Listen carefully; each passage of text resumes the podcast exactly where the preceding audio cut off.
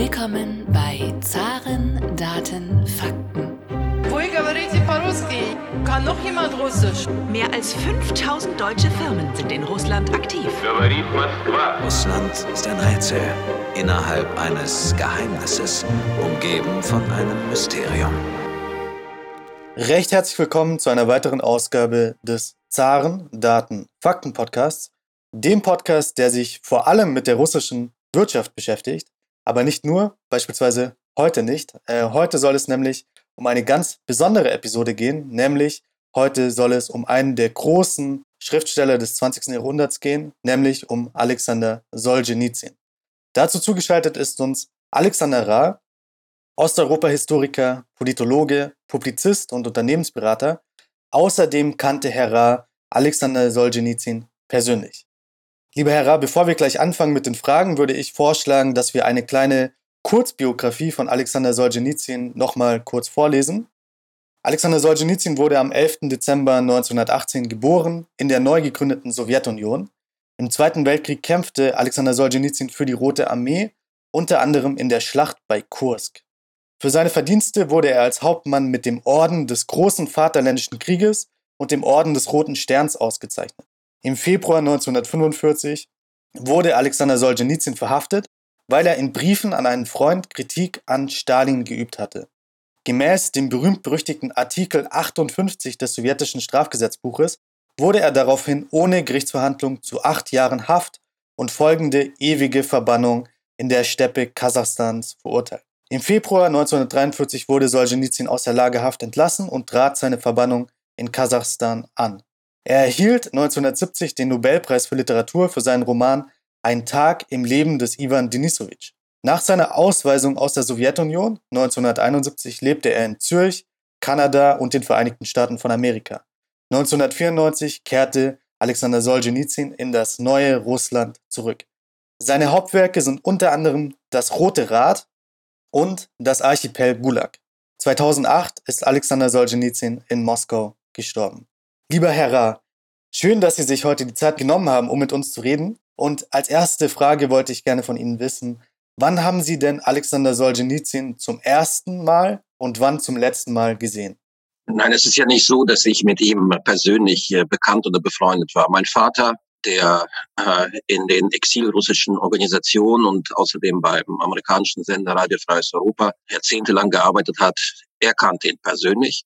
Ich äh, muss aber sagen, dass äh, auf mich äh, Alexander Solzhenitsyn bei meinem äh, ersten und einzigen Treffen mit ihm großen Eindruck hinterlassen hat. Das war kurz nach seiner Ausweisung 1974, äh, wo er in Frankfurt ankam, um mit äh, Vertretern der politischen Exilrussen über die Sowjetunion, über seine Ausweisung und über seine Pläne zu diskutieren. Er war ja ein Held in der russischen Diaspora, in der russischen Immigration. Man vergötterte ihn äh, in, in, in richtig. Er war ein Kult, übrigens damals auch für den gesamten Westen. Es war eine große Persönlichkeit, die das andere Russland, das nicht stalinistische, nicht kommunistische, wirklich repräsentierte. Und äh, daher, dahingehend war er für mich auch eine Art Symbol. Ich kann mich erinnern, äh, er kam äh, einfach in Gummistiefeln an, ganz einfach gekleidet, um nochmal zu demonstrieren, dass er eigentlich, äh, vielleicht war das auch sein Ansinnen, äh, noch ein Lagerhäftling war, der hier aus seinem äh, Heimatland Sowjetunion oder Russland herausgeworfen worden ist, gegen seinen Willen.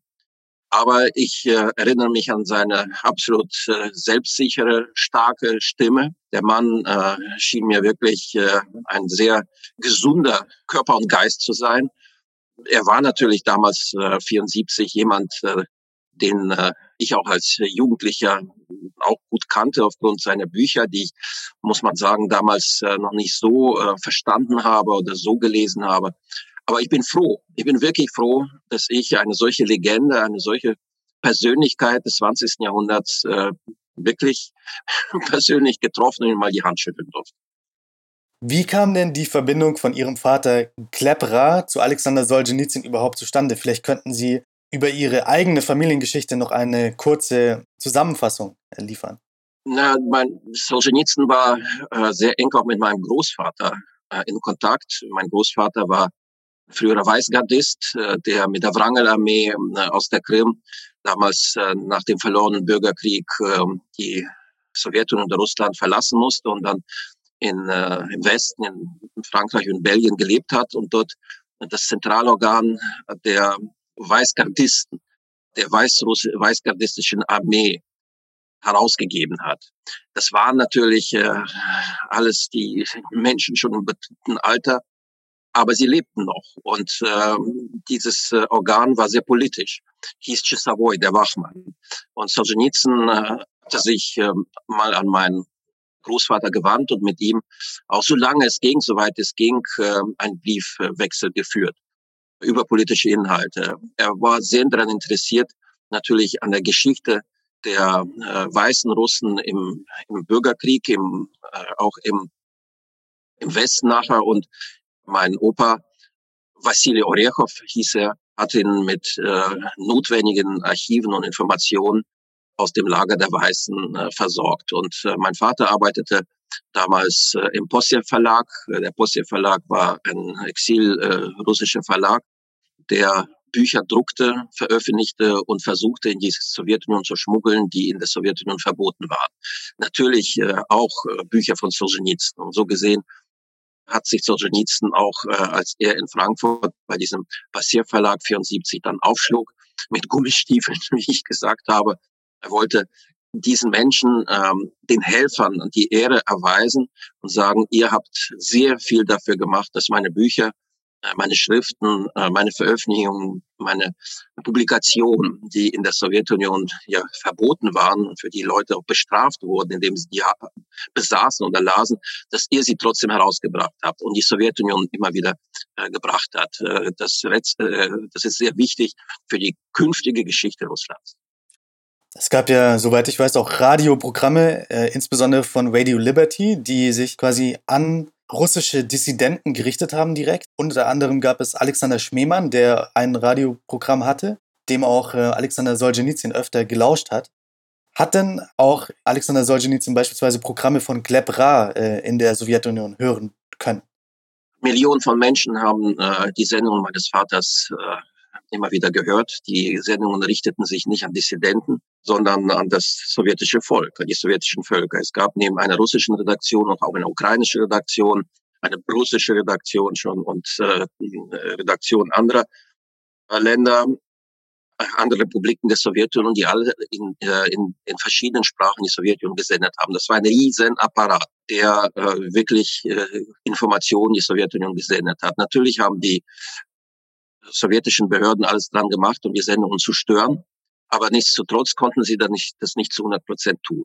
Es gab übrigens auch Radio Freies Europas, das äh, nach Osteuropa äh, sendete, nach Polen, Bulgarien, Rumänien, Tschechoslowakei und so weiter. Mein Vater machte die religiösen Sendungen.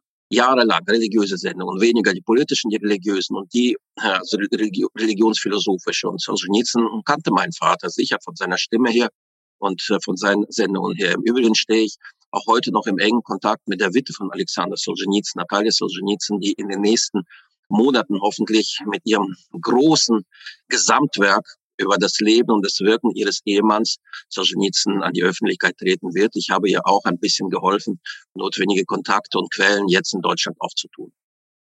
Was ist denn Ihr persönliches Lieblingsbuch von Alexander Solzhenitsyn und welches Buch würden Sie auch den Zuhörern als Einstieg in das Werk von Solzhenitsyn empfehlen?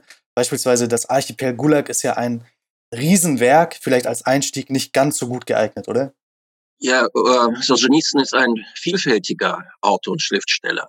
Man muss sagen, heute äh, sind natürlich seine politischen Werke, die Werke, die den Stalinismus entlarvt haben, die äh, praktisch die ganze Nacharbeitung des äh, Stalinismus über Jahre hinweg äh, in, in der Sowjetunion äh, dafür, da, darum hat sich Solzhenitsyn ja wirklich bemüht. Dafür hat er auch den Literatur-Nobelpreis bekommen. Die Werke, die sind Standardwerke. Die wird man sowieso lesen, wenn man sich äh, auch künftig äh, über die Geschichte des 20. Jahrhunderts in der Sowjetunion und der Russland interessieren wird. Mein Lieblingswerk ist aber August äh, der 14. Das ist ähm, ein Buch über den Ersten Weltkrieg. Ich habe das als Jugendlicher damals gelesen. Ich war begeistert. Es ist schwierig zu lesen, muss man sagen, aber es bringt die ganzen Fakten, die Interessenlagen, die Geopolitik, im modernen Wort gesprochen, des Ersten Weltkriegs nochmal äh, vor Augen.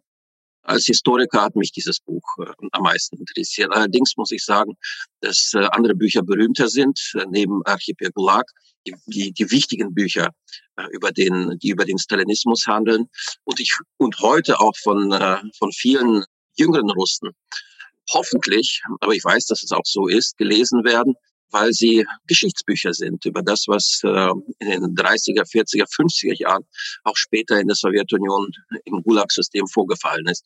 Eine sehr, sehr wichtige Vergangenheitsbewältigung, die in Russland auch äh, nicht so stark präsent ist oder existiert wie in Deutschland, aber nichtsdestotrotz auch, auch, auch gibt. Aber wichtig für mich waren natürlich die Bücher, die nachher erlaubt wurden in der Sowjetunion.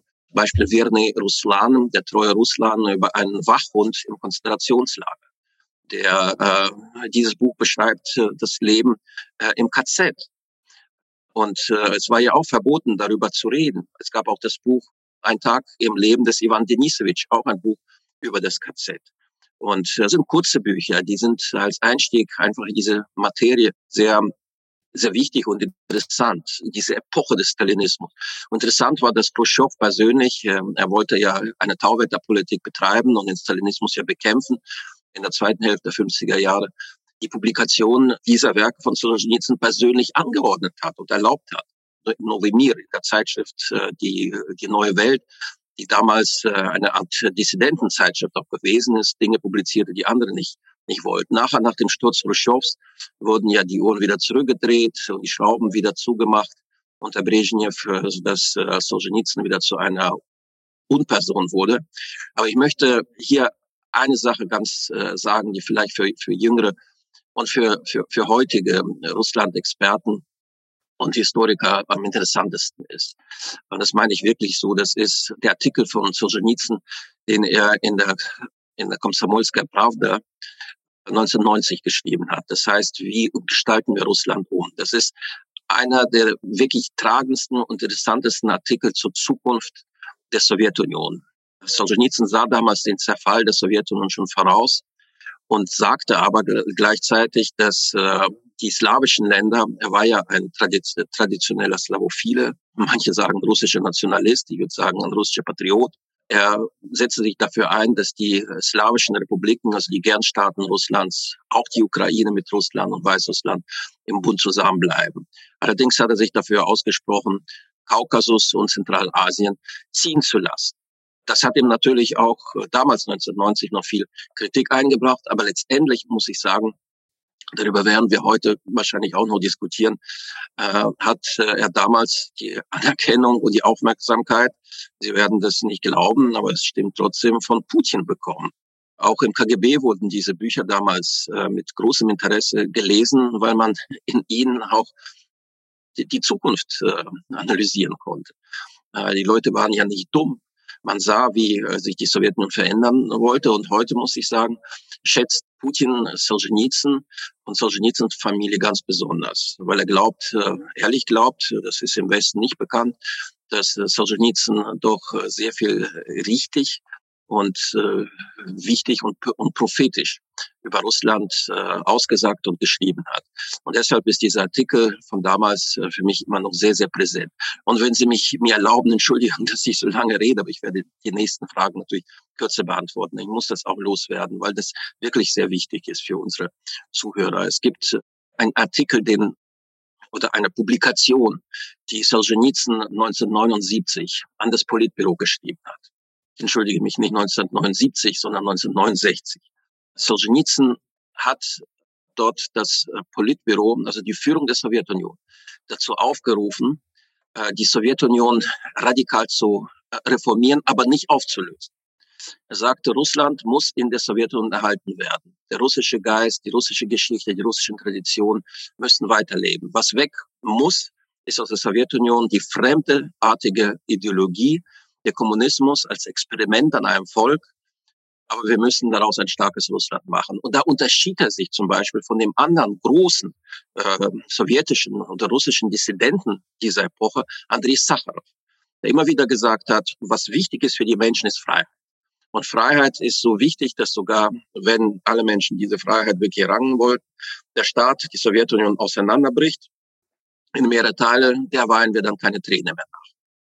Das war der große Unterschied. Und viele Dissidenten, sagen wir mal, ähm, eher die, die Menschenrechtslinie vertreten haben, haben sich äh, wirklich versammelt hinter den Ansichten von äh, Sacharow und gesagt haben, Hauptsache, wir erlegen jetzt Freiheit und äh, alles andere, der Staat uns interessiert uns nicht mehr. Und Solzhenitsyn noch einmal immer wieder auch viele traditionelle, auch oppositionelle aus der Sowjetunion anzog, aber mit anderen Ansichten, zu sagen, wir müssen den Staat äh, retten, weil ansonsten äh, Russland vor einer äh, humanitären und einer geopolitischen Katastrophe steht, wenn dieses Land so auseinanderbricht, das tausend Jahre lang zusammengehalten hat. Russland ist äh, aus Sicht äh, von Solzhenitsyn, und da ist er vielleicht auch in einer Tradition von Dostoevsky, eine eigene Zivilisation zwischen Russland und Asien, zwischen, äh, zwischen einem westlichen Denken und einem äh, panslawischen Denken. Also er hat äh, versucht, diese vielen bekannten Aufströmungen aus dem 19.,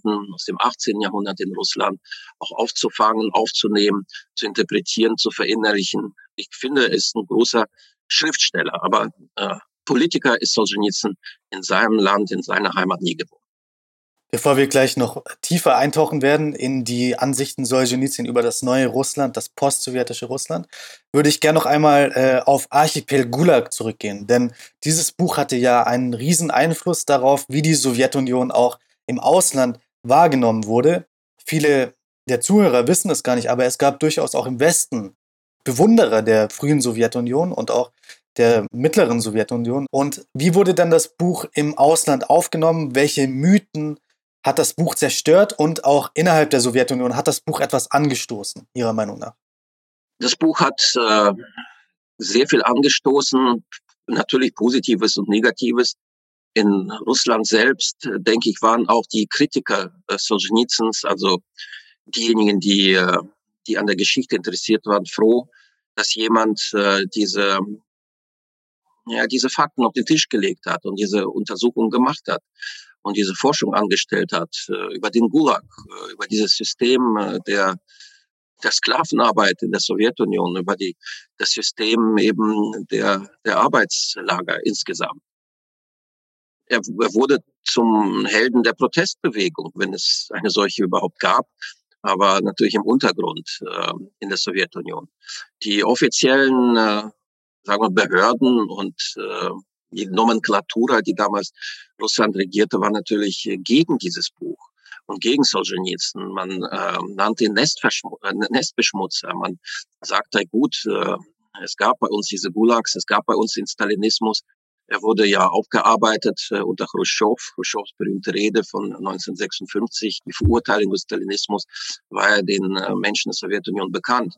Aber viele sagten, das sollten wir nicht nach außen kehren. Wir sollten das äh, in Russland bei uns behalten.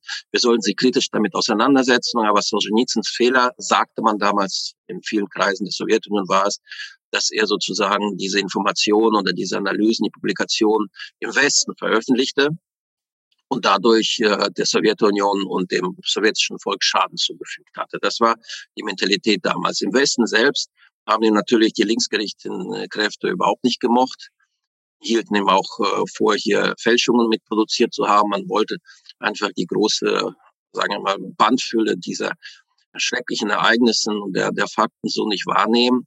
Man äh, konnte da vieles auch nicht überprüfen, was Solzhenitsyn veröffentlicht hat. Und so gesehen meinten auch äh, damals äh, viele linksgerichtete Kräfte, das sei alles Fake News und darauf ausgerichtet, ja, die Sowjetunion zu schaden. Das wäre alles CIA. Was äh, aber denke ich, nicht die, die Öffentlichkeit oder die damaligen Eliten des Westens daran hinderte, ihm trotzdem äh, den, äh, nicht den Friedensnobelpreis, aber den Literaturnobelpreis zu geben als Anerkennung für eine Leistung, die aus meiner Sicht historisch notwendig war. Wenn Solzhenitsyn die nicht gemacht hätte, wäre auch das Gedächtnis der Russen heute weniger freier, äh, in, in der, äh, also äh, belastete als unter Solzhenitsyn. Solzhenitsyn, das ist jetzt meine persönliche Meinung, hat mit dieser Art von Vergangenheitsbewältigung wirklich ähm, hier auch äh, eine Art äh, Krisenversuch gestartet, das, was ja in Deutschland nach 45 gang und gäbe war, die Schreckenzeit äh, einer totalitären Gesellschaft, eines totalen Systems aufzuklären, aufzuarbeiten.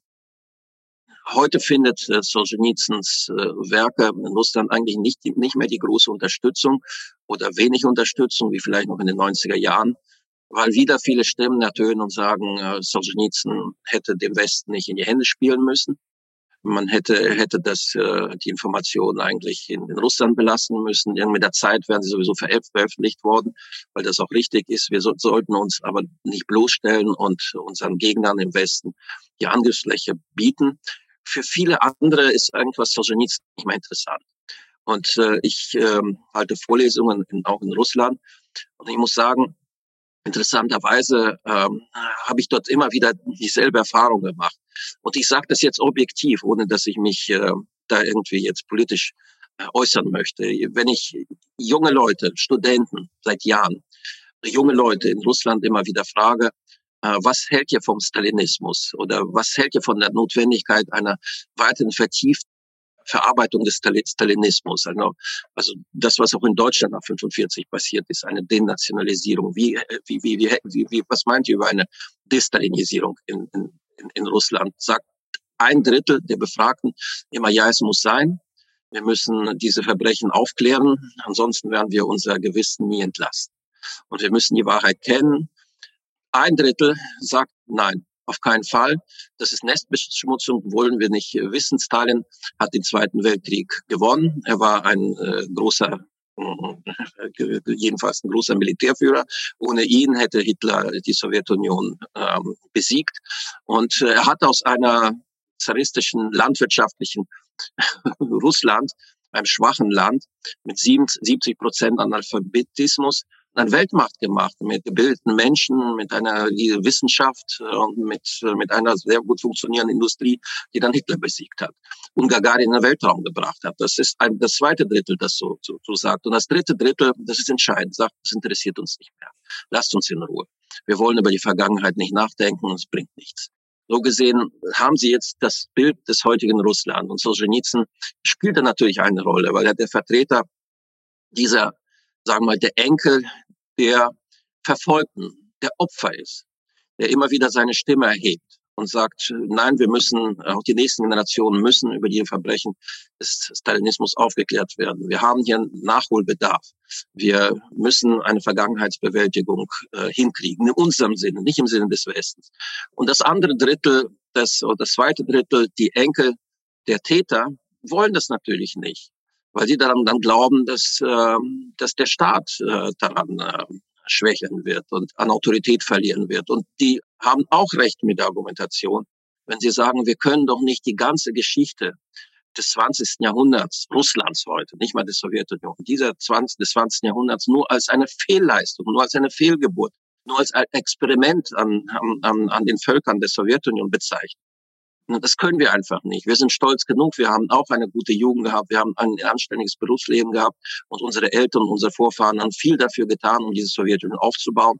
Es gibt halt auch den Homo Sovieticus als Mensch, der heute, den heute nicht mehr existiert, der aber stolz darauf ist, in der Sowjetunion gelebt und diese Art von Zivilisation auch mitgestaltet zu haben.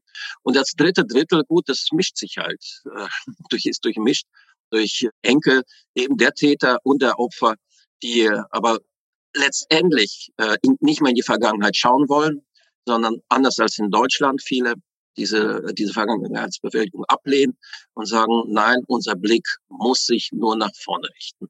Ansonsten schwelgen wir immer in dieser Vergangenheit, die vielleicht sehr schlecht war, katastrophal war, aber so kommen wir nicht voran. Wir brauchen mehr Optimismus. In welche Etappen würden Sie denn das Leben von Alexander Solzhenitsyn einteilen? Beispielsweise, weil ja nicht von Anfang an gegen das Sowjetsystem, sondern er war ein Teil des Systems, ist darin aufgewachsen. Er war ja die erste Generation, die quasi in diesem neuen Staat aufgewachsen ist. Dann kam er in das Gulag-System. Dann danach gab es dieses Tauwetter unter Khrushchev kurz. Er wurde sogar lobend erwähnt, auch innerhalb der Sowjetunion. Und danach wurde er ausgewiesen. Also, wie würden Sie das Leben von ihm einteilen und auch sein letzter Lebensabschnitt? Also, er hat die Sowjetunion ja überlebt. Er hat das neue Russland dann ja sogar kommen sehen. Wie kann man das Leben von Alexander Solzhenitsyn am besten einteilen? Na, das haben Sie ja schon gemacht, denke ich. Das ist eine gute Zusammenfassung. Aber ich sag mal so kurz. Also das erste, er ist ja 1918 geboren, wenige Monate, ein Jahr praktisch nach der Oktoberrevolution. Natürlich, äh, er hatte seinen Vater ja nie gekannt und ist mit seiner Mutter aufgewachsen. Er war ein glühender, natürlich äh, Verfechter der neuen Sowjetunion, wie sehr, sehr viele Menschen dort drüben. Das stimmt ja nicht. Das, äh, was man oft, oft im Westen, auch bei uns in der, in, in, im alten Westen immer wieder gesagt hat, äh, Russland sei von Anfang an seit 1917 ein KZ gewesen. Viele Menschen waren enthusiastisch dabei, dieses neue System, diese neue Welt zu schaffen, an diese glaubten.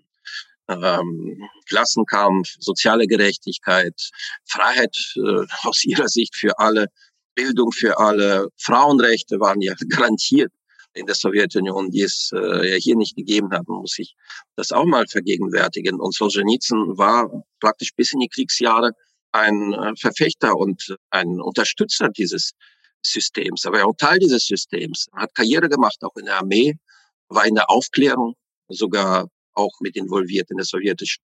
Also im Grunde genommen hätte er eine glänzende Karriere weiterhin im Sowjetapparat nach dem Krieg gemacht wenn er nicht äh, plötzlich dann doch auf sein Gewissen gehört habe. So ähm, lese ich das jedenfalls in seinen Werken, dass äh, er sich schon anfängt, Gedanken darüber zu machen, wer Stalin wirklich war. Und er wollte diese Ungerechtigkeiten, die an Menschen verübt wurden von Stalin, der große Terror der 30er Jahre, der war ihm zuwider.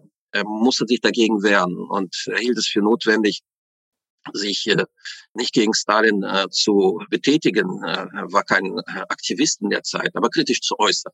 Dafür wurde er bestraft, Gott sei Dank nicht mit dem Tode oder mit einem anderen, mit einer anderen schrecklichen Bestrafe. Im Grunde genommen hat er noch Glück gehabt, dass er in ein Arbeitslager kam, dort arbeiten konnte und äh, letztendlich dann auch nicht so sehr in politischer Gefangen war, nachher in die Verbannung, Verbannung äh, geschickt wurde. Wichtig war das Folgende. Er ist in den 50er Jahren sehr, sehr schwer an Krebs erkrankt. Und diese Krebserkrankung äh, hat ihn geprägt. Darüber hat er auch geschrieben. Über auf Krugi Perwam zum Beispiel im, im ersten Kreis handelt das Buch. Das ist übrigens ein, ein Buch, das verfilmt worden ist im neuen Russland, das über Krebskranke in Russland äh, berichtet. Er hat überlebt, wo er fast schon tot war. Die eine Chemotherapie hat ihm nicht geholfen. Dann wurde er in Usbekistan praktisch gesund gepflegt. Aber in dieser Zeit ist er zum Christentum bekehrt worden. Er fing an, sehr stark an Gott zu glauben und sah in sich, weil er eben knapp überlebt hat, sah er eine göttliche Vorsehung irgendwie ganz tief bei sich, obwohl er das nie nach außen hin zeigte, die äh, ihn sozusagen zwang oder die ihm den Weg zeigte, weiter sein Leben in der Art zu führen, wie er es dann äh, auch führte. Kampf gegen das Böse, gegen den Hellenismus, versuche die Leute aufzuklären und versuche seine Ideen einzubringen in den Aufbau eines neuen Russlands. Diesen Brief an die Führer der Sowjetunion habe ich Ihnen geschildert. Der ist ja ein Kompromiss zwischen dem, dass der Kommunismus abgeschafft werden muss, aber der sowjetische Staat vielleicht als Russland erhalten werden muss. Seine dritte Phase war dann sein Weg in die Migration. Dort hat er sich auch äh, nicht etwa anstellen lassen bei der Deutschen Welle oder bei BBC oder bei Radio Liberty. Er hätte ja sofort einen interessanten Job äh, hier im Westen bekommen. Aber es wollte er nicht. Er wollte kein westliches Geld annehmen, außer für seine Bücher, die ihn zu einem Millionär gemacht haben. Das stimmt. Er hat sich in Vermont, dann äh, in den Vereinigten Staaten von Amerika, ein Haus gekauft, in dem er sehr abgeschotten gelebt hat und Bücher geschrieben hat. Weiterhin Bücher über die russische Geschichte, hat geforscht die sind, weil er ja dann in der Migration diese Bücher veröffentlicht hat, dann nicht mehr so berühmt oder nicht so sagen wir mal, wirkungsvoll gewesen. Er musste sich dann auch natürlich in die ganzen Streitigkeiten einmischen, die es zwischen Dissidenten aus der Sowjetunion gab. Zum Beispiel hat ja äh, Ronald Reagan als amerikanischer Präsident Dissidenten äh, aus ausgebürgerte, geflohene, also die, die die Sowjetunion verlassen hatten, ähm, mal zu sich eingeladen, um über die Sowjetunion zu, zu reden, um sich konsultieren zu lassen. Und Solzhenitsyn hat sich damals dagegen gewandt, hat es abgelehnt, mit Leuten an einem Tisch zu sitzen, die er eben für antirussisch hielt. Diejenigen, die auch darauf pochten, das sowjetische Imperium zu zertrümmern, äh, zu zerstören, um damals für die Menschenrechte zu kämpfen. Er stand auf dem Standpunkt, wichtig ist die Stärkung und der Erhalt Russlands. Und als solcher wurde er dann in den 90er Jahren auch gesehen, auch von Jelzin empfangen, obwohl Jelzin von ihm viel weniger hielt als zum Beispiel äh, Putin später. Weil Jelzin in der Tat der Politiker in Russland war, der eher auf Sacharow gehört hat, mit dem Sacharow im Bunde war und sich äh, eher eben für den Aufbau liberaler demokratischer Strukturen in Russland einsetzen wollte. Was daraus geworden ist, wissen wir natürlich äh, auch. Er ließ ja das Parlament 93 beschießen und äh, unter ihm kam ja das Oligarchentum auf unter Jelzin. Also ich halte ihn nicht für einen äh, lupenreinen Demokraten. Aber Putin hat dann in Russland eben die Werke Solzhenitsyn, die Philosophie Solzhenitsyn zu seinem Standwerk gemacht. Um zu sagen, in 90er Jahren war, lief alles falsch. Wir müssen ein starkes Russland wieder schaffen, das auf nationalen Traditionen aufgerichtet ist, auf Traditionen, die wir 1917 verloren haben. Ja, der Kommunismus und die Sowjetunion äh, als Ideologie waren schlecht, aber das große russische Imperium, das es in tausend Jahre lang gibt, das ist gut. Und äh, hat sich auch mit Solzhenitsyn mehrmals getroffen. Ich glaube, dass Solzhenitsyn für ihn wirklich eine geistige Autorität gewesen ist und äh, auch heute noch zehn Jahre oder viel, ja, mehr als zehn Jahre nach dem Tod von Solzhenitsyn das auch noch so ist. Nach seiner Ausweisung aus der Sowjetunion, das haben Sie schon angesprochen, kam ja Alexander Solzhenitsyn auch nach Frankfurt, nach Deutschland. Was war denn die Beziehung von Alexander Solzhenitsyn zu Deutschland? Beispielsweise war er ja auch ein Freund von Heinrich Böll. Können Sie uns da mehr erzählen über diese Beziehung zu Deutschland? Ja, das äh, denke ich ist kurz gesagt. Er hatte keine so große Beziehung zu Deutschland.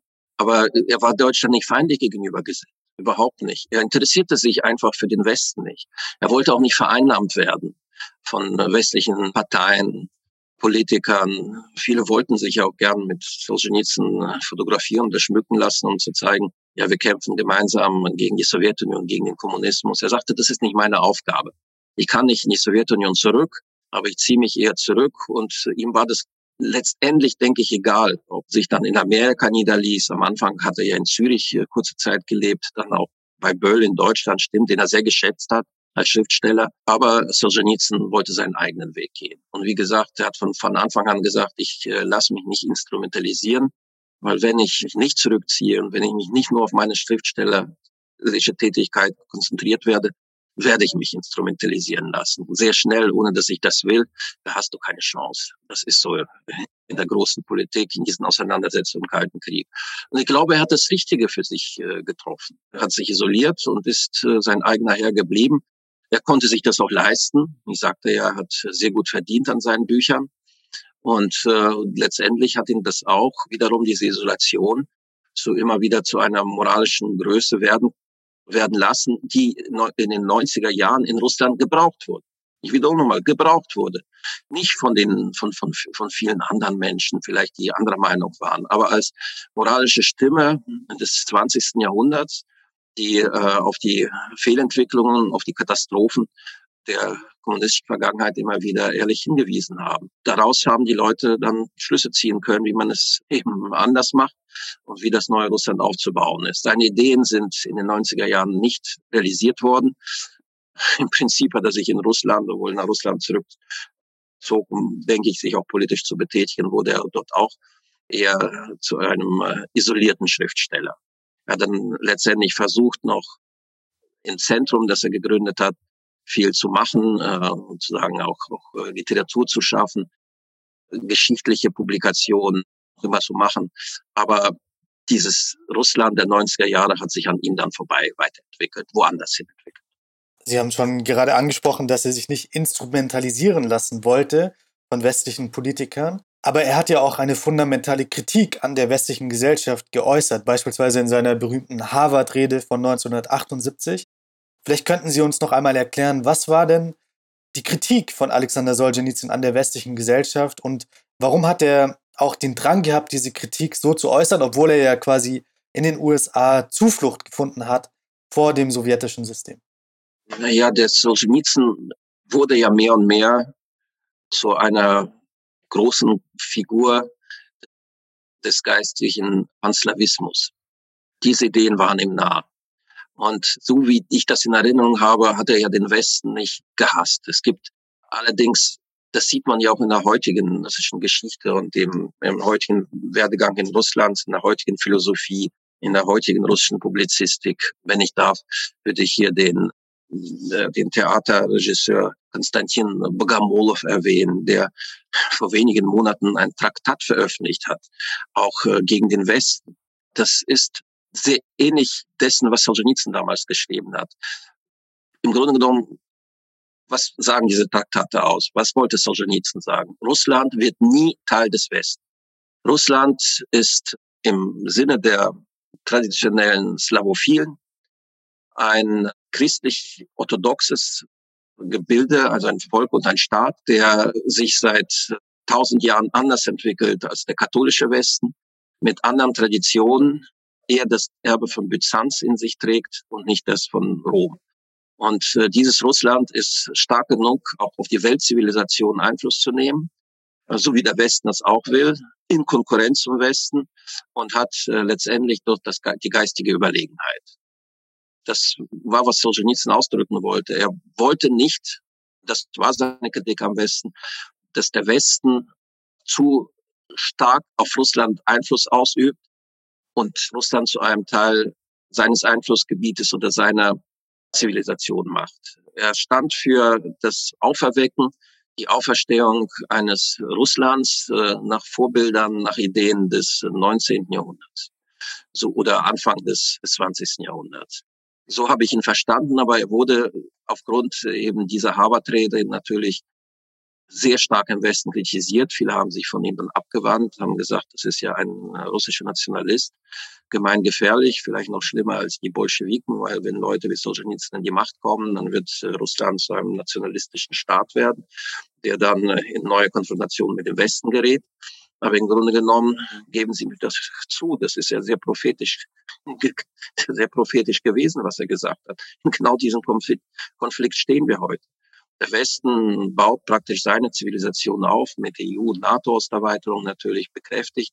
Ein liberales Wertesystem äh, das, äh, und verkörpert das auch in, in der Europäischen Union und äh, sagt, er lebt in diesem neuen Wertesystem, postmodernen Wertesystem, das eigentlich auch Pate steht für andere Modelle, für die Entwicklung auf anderen Kontinenten, in anderen Ländern. Und gerade Russland wie gesagt, ich betone nochmal, wo ein Politiker wie Putin, aber nicht nur er, die Ideen von Solzhenitsyn aufgegriffen haben. Nicht nur Solzhenitsyns Ideen, auch andere, aber gesagt haben, Russland hat nur diesen einen Weg, nämlich den, einen Nationalstaat aufzubauen, der selbst integriert, sich aber niemals integrieren lässt und genug eigene Ideen der Welt vorschlagen kann. Wiederum diese messianische Idee von Solzhenitsyn, die die auch von Dostoevsky übernommen hat, die das heutige Russland äh, auch sehr charakterisiert.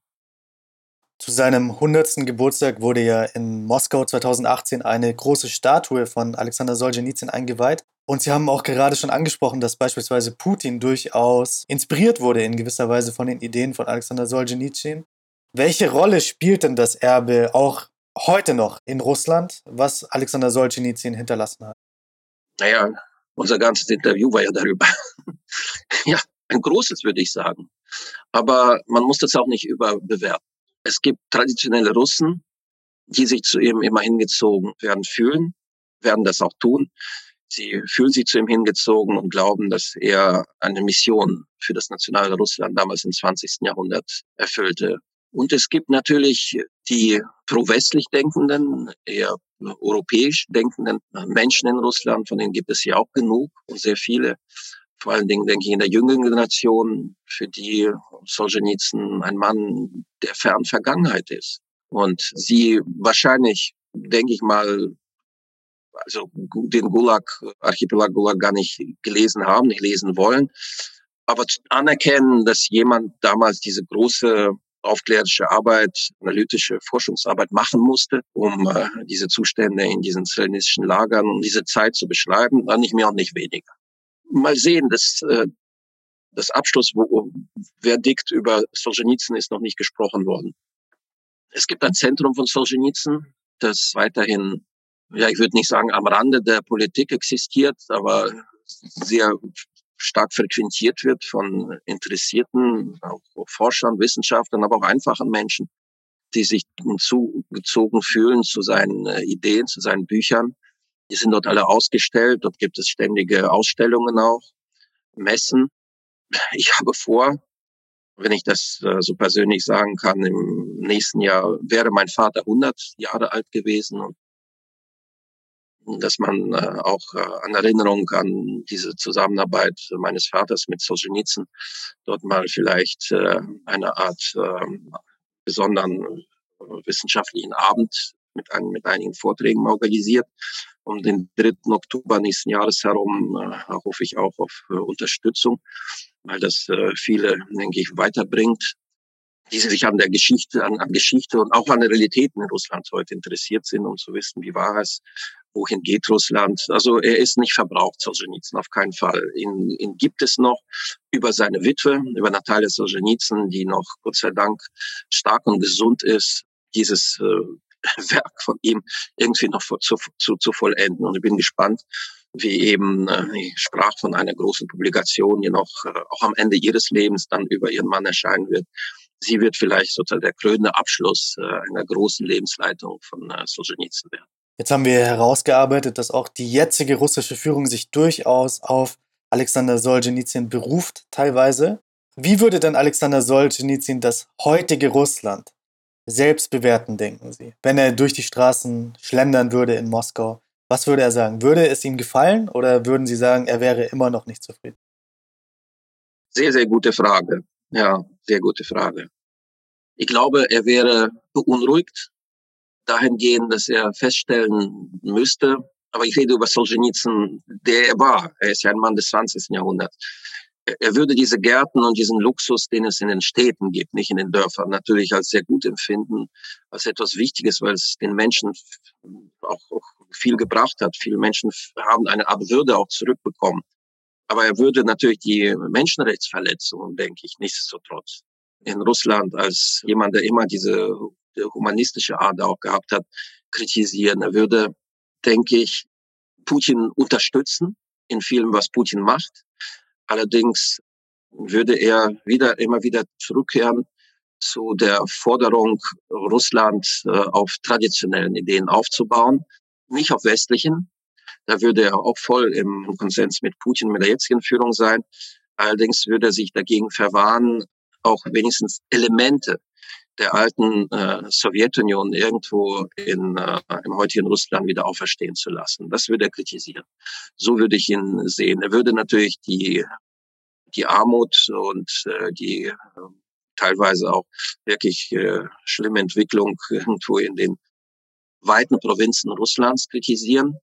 Aber er würde, und das muss man klar sagen, er würde heute wenn er noch äh, gesund wäre, ich meine, das ist ja alles hypothetisch, aber heute in Russland eine Rolle spielen, natürlich zu einem der Anführer derjenigen sein, die sich äh, für ein starkes Russland nicht nur auf postsowjetischem Raum, sondern auch äh, in der Weltpolitik einsetzen würden. Und vielleicht wäre er heute der engste Putin-Berater kein offizieller, aber ein inoffizieller und im Grunde genommen mit dieser Lebenserfahrung und auch mit dieser klaren Sicht und mit dieser doch Ehrlichkeit, die Solzhenitsyn immer gehabt hat, wäre das sehr gut, wäre das nicht schlecht gewesen, wäre das sogar gut gewesen, wenn so jemand mit dieser großen Lebenserfahrung den, äh, die russische Führung heute beraten würde, wohl wissend, äh, welche Schrecken, aber welche auch Chancen des 20. Jahrhunderts und die russische Geschichte diesem Land äh, immer, wieder, immer wieder gebracht hat.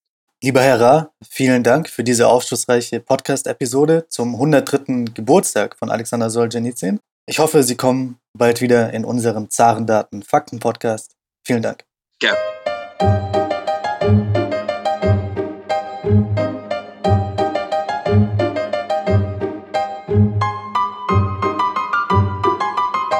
Podcast wurde präsentiert von der Deutsch-Russischen Auslandshandelskammer. Die Deutsch-Russische Auslandshandelskammer ist mit 1000 Mitgliedern der größte ausländische Wirtschaftsverband in Russland.